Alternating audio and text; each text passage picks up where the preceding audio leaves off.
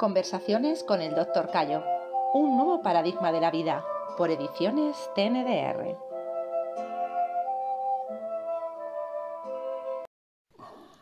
Martín, ¿qué es lo que lleva a un médico que se presupone que tiene herramientas para ofrecer salud a las personas a terminar desarrollando una tecnología regenerante? ¿Cómo llegas desde el hospital donde tenías un futuro como médico a crear la TNDR? Bien, eh, sí, yo acabé la carrera y tenía una licenciatura agotable de 8 y en aquellos tiempos tenía prácticamente asegurada una plaza en el hospital. Pero eh, yo no tenía claro que quería meterme en el hospital, quería ver otras opciones. Lo que me, habían enseñado en la, universidad mm, me resultaba insuficiente, insuficiente.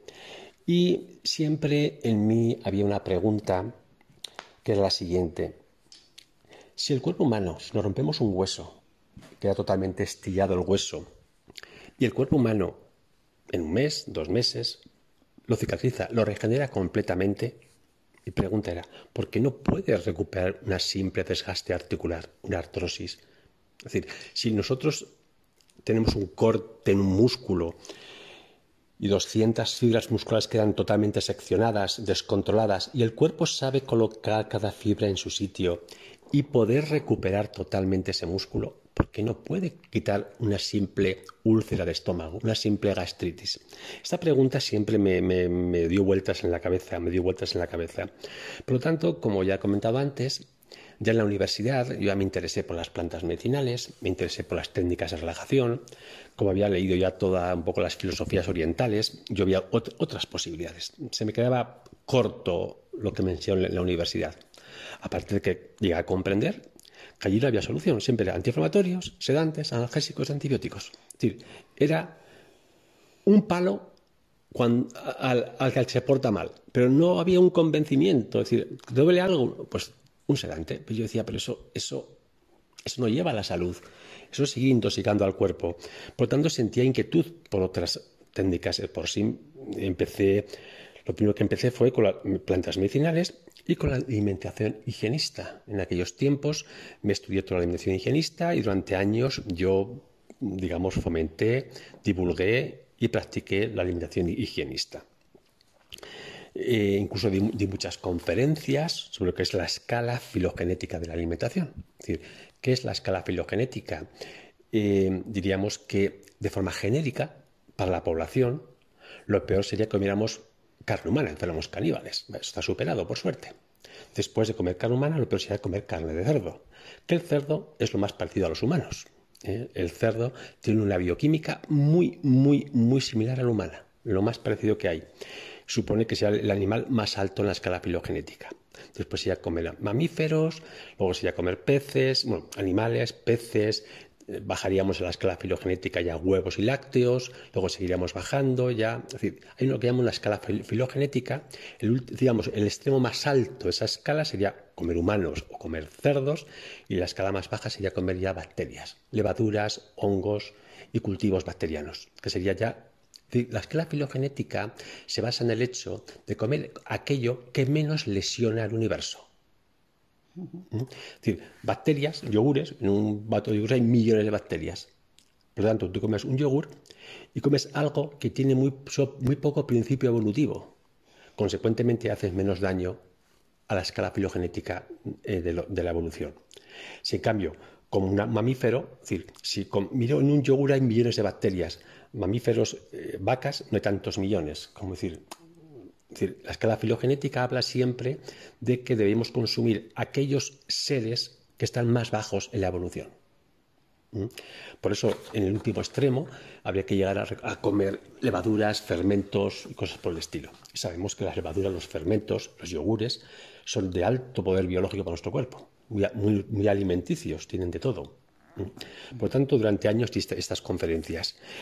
Pero hubo un momento que, hace, bueno, esto ya me estoy remontando a hace 15, 20 años, tuve una pequeña crisis cuando me di cuenta que la escala filogenética está muy bien a nivel genérico, pero no a nivel individual. No cumple a nivel individual.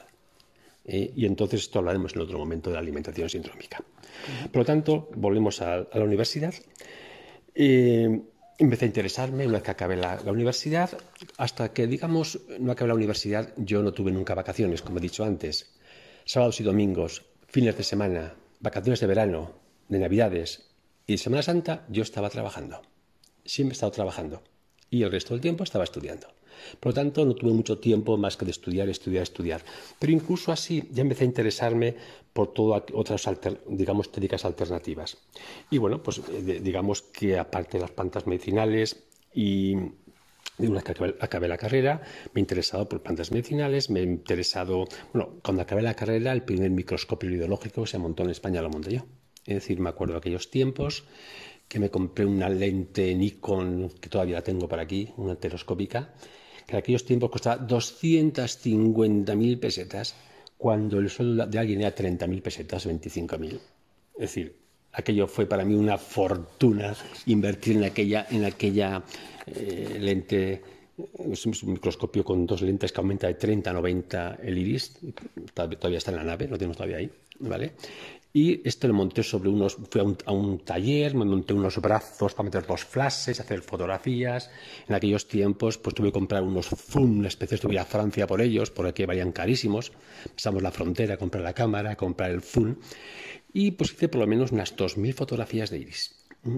En aquellos tiempos, en mi necesidad de conocer otras técnicas, eh, por supuesto, me escribí el, libro de Farreras, de Farreras de es español, estudié las líneas ideológicas inglesas, las francesas y hemos traducido los libros alemanes con todas las diapositivas. Eh, debo decir, por si alguien me escucha, que después de estos estudios, si alguien me dice que diagnostica, diagnostica un hueso roto con el iris, que me lo diga a mí. Y no digo más. No digo más. Es decir, el iris eh, sí que es cierto que nos da una visión de la constitución de la persona por el número de fibras y aperturas de las fibras. O por lo menos eso parece ser que, parece ser que es cierto. Digo parece ser, porque soy científico y me gusta todo comprobarlo. Pero los otros diagnósticos que dicen que incluso en el libro de, del Ferrandiz, el Ferrandiz de español, dibuja perfectamente cómo las cristas van evolucionando. Debo decir, como dice también la escuela francesa, que Ferrandiz soñaba cuando, cuando puso ese libro. El libro es un tocho enorme, a todo color, que es impresionante verlo, que soñaba. Es decir, eso nunca se ha visto. Todavía han pasado 40 años de esto. Cuando todavía me llega un paciente, hace 20, 25, 30 años, que tengo su diapositiva de iris en, la ficha técnica, saco la diapositiva, saco la linterna y le miro el iris a ver si ha cambiado una sola fibra. No cambia ni una sola fibra. Por lo tanto, insisto, el que dice que el iris cambia las fibras que por favor lo compruebe. Que sea científico y que lo compruebe. Y que presente dos fotografías de la misma persona con fibras diferentes. Si alguien, y lo digo para todos los ideólogos, espero nadie se ofenda conmigo, me trae una fotografía de las mismas personas con una cripta modificada, mm, quizá pueda empezar a cambiar de pensamiento. Y digo uno solo. Ahí queda. Bien, después de todo el estudio de, ideología, que sí que es cierto que el, anillo de colesterol se modifica, se modifica la transparencia del iris, se modifican ciertos pigmentos periféricos que corresponden a la piel, sobre todo en niños que tienen una mala transpiración y que tienen problemas de crecimiento. Cuando estos niños tienen una capa densa en la periférica del iris, les trabajamos activando la piel y esa pequeña capa densa puede desaparecer. Esos cambios sí, pero que cambian las fibras, como dicen los libros, digo que no que yo no lo he visto y no he podido comprobar los años que llevo. Y he visto cientos, miles de diapositivas de iris, las he sacado yo. Incluso con el, gran, con el macro que teníamos, sacábamos un cuarto del iris en amplitud de una diapositiva en la pared colocada. Veíamos todo con gran precisión.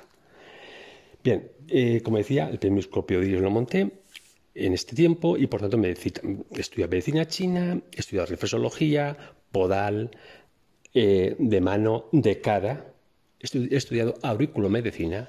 Durante años he puesto agujas de auriculomedicina. Tengo todavía mis aparatos de poner agujas de auriculomedicina. He estudiado Reiki, Tuina. Eh, he estudiado homeopatía, las flores de Bach. Por cierto, el primer grupo de flores de Bach que se trajo de Inglaterra, creo que en 1980 lo traje yo a mi consulta. Eh, que usamos para luego hacer los preparados de flores de Bach, de las famosas 12 flores de Bach originales. Comento esto para que, sí, que me interesa por todo. ¿eh? Por supuesto, cuando hace ya pues, nos hizo 15 años, por los que hayan sido, el, mexicano habló del par magnético, que curaban infecciones con ello, pues yo dije, yo quiero hacerlo. Y me fui a Barcelona, hice el curso con el, con el, con el mexicano del par magnético. Em, bueno, quiero decir que he estudiado de todo. He estudiado de todo. ¿eh? Y por supuesto también me he interesado por, hacer, he hecho meditación zen, he hecho fines de semana, sesines, sesines de fines de semana, he, hecho chamanismo, he estado con los huicholes en la Sierra Mexicana, eh, en la Sierra Madre, con un famoso chamán que se llama Chepito, haciendo intercambios de conocimiento. Yo traté a su familia y a él, y él me hacía sus rituales con sus plumas y él decía que sacaba piedras del mal. La cuestión es que yo le pregunté, es donde decía que estaba mal si yo podía tocar. Y curiosamente coincidían con bloqueos TNDR. Cosas anecdóticas y curiosas. Eh, aparte del chamanismo, he hecho sufismo, he trabajado lógicamente en técnicas catárticas, todo lo que es el trance, de por sí, como sabéis, soy un experto en técnicas de bioenergética trance. Y digamos que siempre que he oído hablar de un maestro, que había un maestro del tipo que fuera, yo me las he ingeniado para ir a conocerlo. Así que digamos que todos los maestros que, que los cuales dio información, fueran sufíes, fueran chamales, fueran del tipo que fuera, ido a conocerlos, ido a aprender de ellos, por supuesto. Tenía unos conocimientos amplísimos de todo. Y aquí vino otra crisis en mi, en mi existencia. Con todos mis conocimientos, con todas las técnicas que conocía, venía una persona a mi consulta con un simple dolor de rodillas, con un simple hombro inflamado y no sabía cómo hacer para solucionarlo.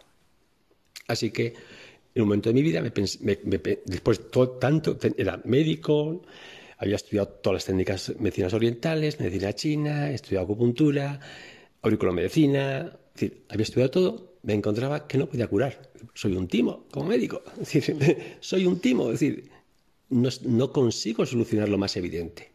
Y esta crisis fue la que me llevó a un replanteamiento. Tenía que replantear todo. Así que de alguna forma es como dije, hay que empezar de cero. Y aquí tuve, digamos, una pequeña ayuda. En todas mis técnicas de meditación que llevé, todas mis técnicas de crecimiento personal, eh, empecé a desarrollar lo que llamaríamos la visión del cuerpo energético. Lo que la gente llama el aura. Sabéis que he escrito un libro que se llama Campos Energéticos, editado por Edad. Ya está ya está, como se dice, no, no, está ya en el mercado, ya ha agotado, está agotado, es catalogado, pero está el libro ahí en que yo explicaba lo que yo veía. Y entre las cosas que veía, veía muchas cosas diferentes. Digamos, yo clasificaba en lo que son el cuerpo energético y el cuerpo áurico. Hice mi propia clasificación. ¿En qué se diferencia una cosa de la otra? Cuando hablamos del cuerpo áurico, yo veía unas capas de colores intensas alrededor de las personas que eran tan intensas que, para ponernos un ejemplo, podían tener la misma intensidad que las famosas espadas del Axer de la Guerra de las Galaxias, súper intensos. Pero estos campos eran muy variables y eran difíciles de poder objetivizar o poder catalogar de alguna forma. Sí es cierto que estos campos, el hecho de verlos, te da una sensación de cómo era la persona. Pero lo que sí fue fácilmente catalogable es lo que llamo yo los, los campos energéticos, que son pequeñas Mm, sombras pequeñas, no es tan intenso el color, pero son muy estables, se mantienen bastante bien. Entonces fue estos campos los que yo empecé a observar. Y durante años, en la consulta, me ayudé de, unas, de un, papel cartón, que son unas cartulinas mm, como duras, en que unas son blancas otras son negras. Y, y las colocaba alrededor del cuerpo de las personas para intentar percibir estos campos energéticos. Y, viendo estos campos energéticos, me empecé a dar cuenta cuando venía una persona, bueno, al ejemplo de la rodilla, puesto que es muy significativo, con una rodilla inflamada, con artrosis de rodilla, yo veía unas pequeñas sombras a la altura de un centímetro, dos centímetros, sobre la rodilla. Y como eran objetivas, las observaba perfectamente. Y con frecuencia encontramos que de estas pequeñas nubecitas había como algo que las unía a una parte del cuerpo, como una pequeña más sombra. Y bueno, yo empecé a darme cuenta que si tocaba, apretaba en el punto donde estaba la nube, siempre dolía. Si tocaba en el punto donde estaba la nube, no dolía. Y eso ya fue, eso fue el nacimiento de la TNDR. Ahí nace la TNDR. Yo me di cuenta con si ahí le duele y ahí no le duele. Y bueno, esto me llevó a, una observación continua, continua, continua, continua de estos puntos. incluso empecé a pintarlos, a hacerle fotografía. Y bueno, pues yo intentaba ver cómo disolver estos estas nubes, a ver si había una forma. Claro, como había estudiado muchos temas de esoterismo y esas cosas, pues me empecé a con cristales de cuarzo, a intentar a ver si con una punta de cuarzo hacía algo y hice mis experimentos. No puedo dar ningún dato más al respecto y siguiendo cómo poder... Claro, luego me di cuenta que esos puntos que dolían pues tenían una textura diferente a los tejidos alrededor. Me di cuenta que había tejidos diferentes. Y claro, yo era médico y como era médico se lleva una mentalidad médica. Es una inflamación, hay que desinflamarlo, que es un poco eh, lo que habían dicho en la universidad. Así que me planteé ver cómo desinflamarlo. Entonces pensé, como antiguamente usaban ortigas para los dolores, pensé en las ortigas. Pero las ortigas era difícil tener en consulta para dar a la gente, a los pacientes, así que eso no era viable. Incluso pensé, bueno, pues hay otro elemento que es la bola de zarzaparrilla, que flota sobre la piel y produce un, calor, ¿eh? una rubefacción, un picor. Incluso hice algunas pequeñas pruebas sobre mí, un poquito, pero tampoco la cosa era muy viable. Entonces encontré leyendo un libro de las antiguas abuelas nuestras, curanderas, que decían que cuando una persona tenía una ciática, hacían un emplasto de linaza, lo colocaban sobre toda la, parte posterior de la pierna. A cabo, de un rato, la linaza produce tanto calor que quema, puse ampollas. Pero ellas decían que una vez que las ampollas habían desaparecían, desaparecía la ciática. Pues yo empecé a pensar, pues igual con cataplasmas de linaza colocados sobre estos puntos podrían solucionar. Así que ahí en la consulta, en la cocina, empezamos a preparar algo. Pero digamos, en este proceso, en este proceso, eh, bueno, mm, oí de una persona que hacía un curso de esos especiales en Vitoria, en que trabajaban con un, con un tipo de, bálsamo que él tenía para zonas de dolores y que le quitaban los dolores con ese bálsamo y que era muy bueno. Bueno, fui allí a escuchar su curso y claro, el bálsamo había que comprárselo a él. Yo tenía mi bálsamo, puesto que no he contado antes, yo también entre mis, eh, digamos, maestros, eh, conocí a Felipe Torres del Solar. Este, este, hombre es un genio en su conocimiento. Yo estuve con él, incluso le preparé cursos en Bilbao. Este hombre hacía unos cursos de, de ideología basados en numerología. Tengo toda la información, tengo todas las plantillas de ideología numerológica muy interesantes. Me gusta su planteamiento filosófico. Y incluso este hombre llevaba el Instituto eh, IEVA, creo que se llamaba, Instituto de Vitacultura y Antroponomía, que incluso me, propuso, fuera yo presidente, que me encargara yo de llevar el instituto. En aquellos tiempos no estaba yo para estos procesos. Yo quería seguir mi propia investigación. Y bueno, eh, digamos que con este hablamos de, este, de bálsamo que había que comprar a este francés, pero bueno, pues yo tenía mi propio bálsamo y empecé a trabajar los puntos dolores con el bálsamo. Y claro, pues un antiinflamatorio, un dolor, la mente lógica determina que, lo quitaba. Y la gente empezó a mejorar los olores. Y de esos, esas nubes desaparecían, el tejido se recuperaba y la persona mejoraba los dolores. Entonces, bueno, yo pensé encontrar un, mi bálsamo maravilloso que va a curar antiinflamatorio todas las cosas. Y durante años, siempre que en la consulta dábamos un masaje, lo dábamos con el bálsamo, porque no dábamos el bálsamo pensábamos que no se iba a recuperar. Eso fue durante años. Fijaros hasta qué punto una creencia que me dieron en la universidad no, me permitió comprender que lo que mejoraba no era el bálsamo, era el masaje. Esto pasó años, años en comprender que, fue, que era el masaje y no era el bálsamo. Pero bien, sigamos un poco con la, evolución. Así que vi estos, nudos que mejoraban cuando, mejor, masajeamos y empecé pues a hacer fotografías.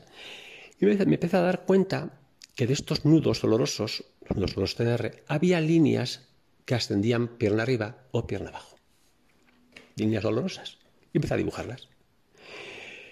Y digamos, este hecho, este descubrimiento que tuve con, con la rodilla, con la, empezamos a, divulgar, a ver qué estaba en todo el cuerpo. Todo el cuerpo tenía estos bloqueos, todo el cuerpo tenía estas líneas. Y durante años me dediqué a dibujar estas líneas a dibujar estas líneas, a dibujar estas líneas, a dibujar estas líneas. Pero estas líneas en un principio eran incoherentes. Estas líneas eran incoherentes, no correspondían ni con nervios, ni con arterias, ni con músculos, ni con, eh, metámeras, con nada de lo que yo hubiera estudiado en la universidad. Pero además tampoco correspondía con los meridianos de acupuntura. Por lo tanto, no tenían ninguna explicación. no le encontraba ninguna explicación. Pero eso era real, es lo que le pasaba a la persona. Y es más, masajeándolas mejoraba. Durante años no se le encontró ninguna explicación. Eh, aquí eh, vamos a hacer un pequeño stop para que no sea tan larga la grabación y seguiremos hablando después. Continuamos, continuaremos con este tema.